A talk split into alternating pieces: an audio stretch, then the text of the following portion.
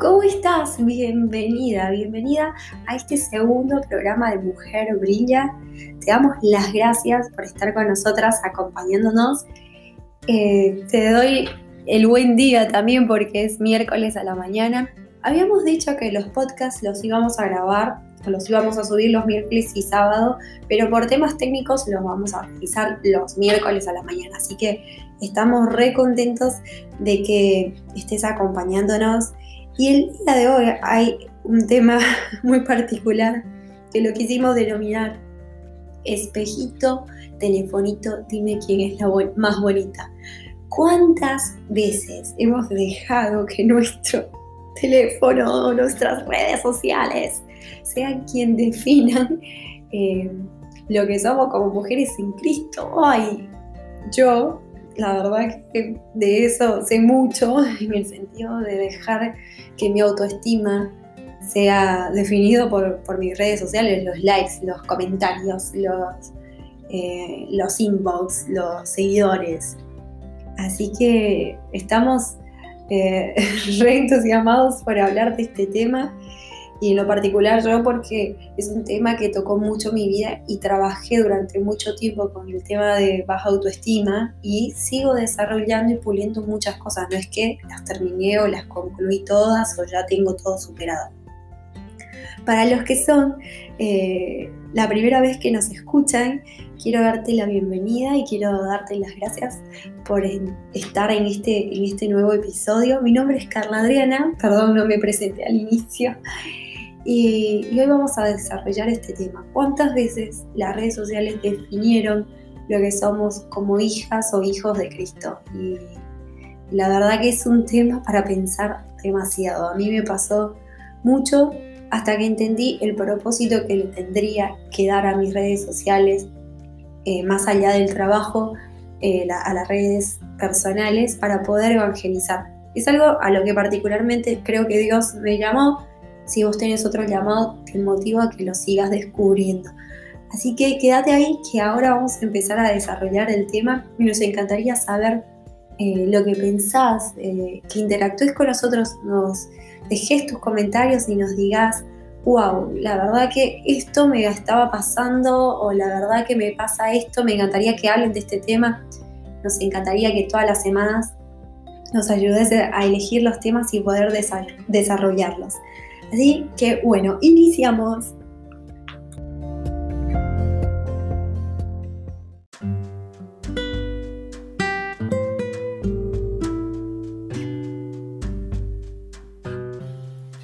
¿Cuántas veces hemos dejado que nuestro teléfono celular sea quien defina quiénes somos como hijos de Cristo? ¿Cuántas veces? Yo un montón, innumerables veces llegaba a casa y lloraba literal porque sentía un vacío que no lo podía llenar absolutamente nada ni nadie, pero durante el día estuve activa en mis redes sociales, comentando, em, em, no sé, haciendo, enviando mensajes directos, subiendo historias, posteando y un montón de cosas más. Y la verdad me daba cuenta que eso no era lo que me llenaba y tuve que caer en la cuenta. Y, Dios también me lo dijo con amor a través de muchas personas. Pero, ¿me puedes decir, espera Carly, ¿y esto qué tiene que ver con mi teléfono? Bueno, vamos a ir lo que dice a Juan capítulo 1, versículo 12, que es algo que no entendemos. A todos los que la recibieron, a los que creen en su nombre, les dio la potestad de ser hechos hijos de Dios. A todos los que recibieron la palabra de Dios, la luz de Cristo, la salvación, eh, el Espíritu Santo, todo lo que, lo que tenga que ver con Dios, eh, nos da la potestad de ser de hijos de Dios y ahí encontrar nuestra identidad. Pero bueno, me decís, ¿y este versículo más o menos en qué se compara? Bueno, se compara en que es la siguiente pregunta. ¿Qué haces a las mañanas cuando te levantas? Y ahí todos nos podemos quedar callados y decir, y sí, agarro el teléfono para ver qué onda. Y sí, la verdad que no, eh, yo tengo que estudiar, entonces agarro los libros primero y, no, y tengo que ver las redes sociales y comunicarme con mis amigos. Bueno, ese es nuestro gran problema.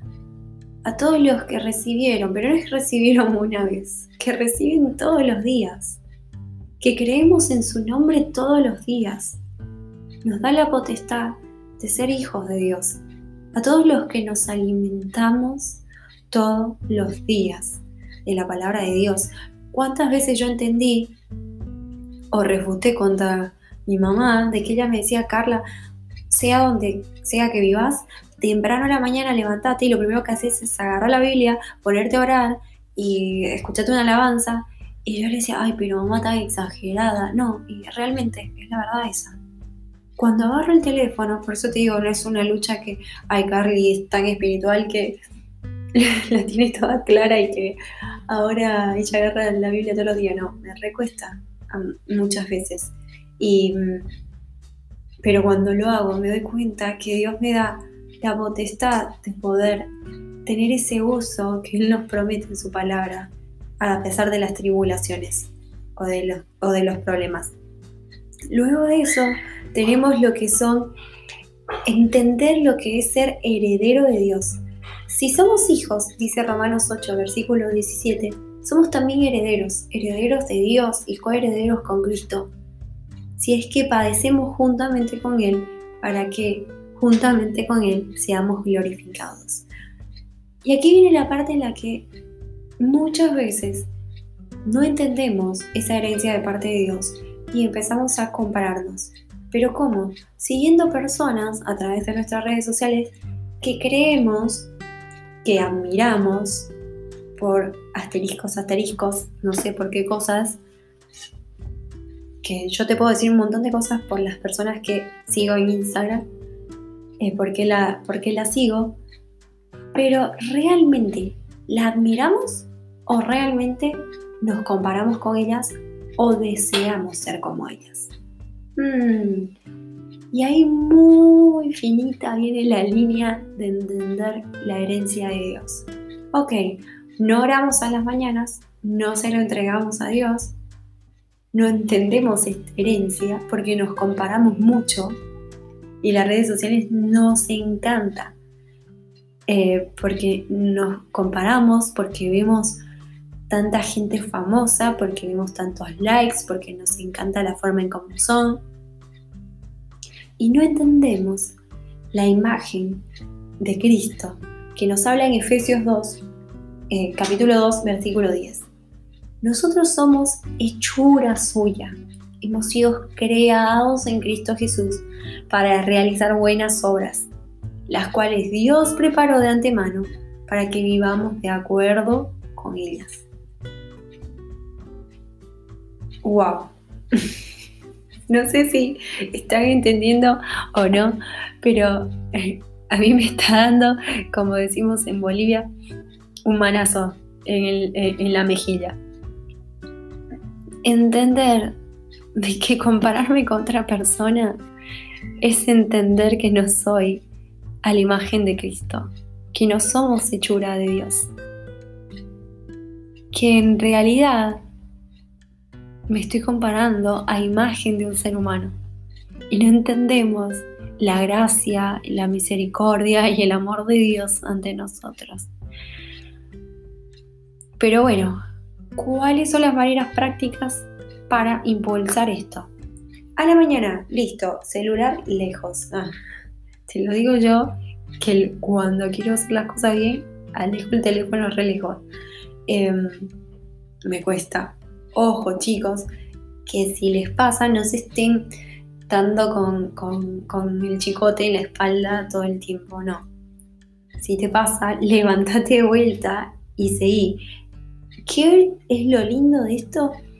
Bueno, como te decía, el primer tip que te puedo dar para comenzar a entender de que mi identidad no está en mi teléfono, sino está en Cristo, sería eh, el primer a, la mañana eh, tener lejos el celular y tener cerca la Biblia.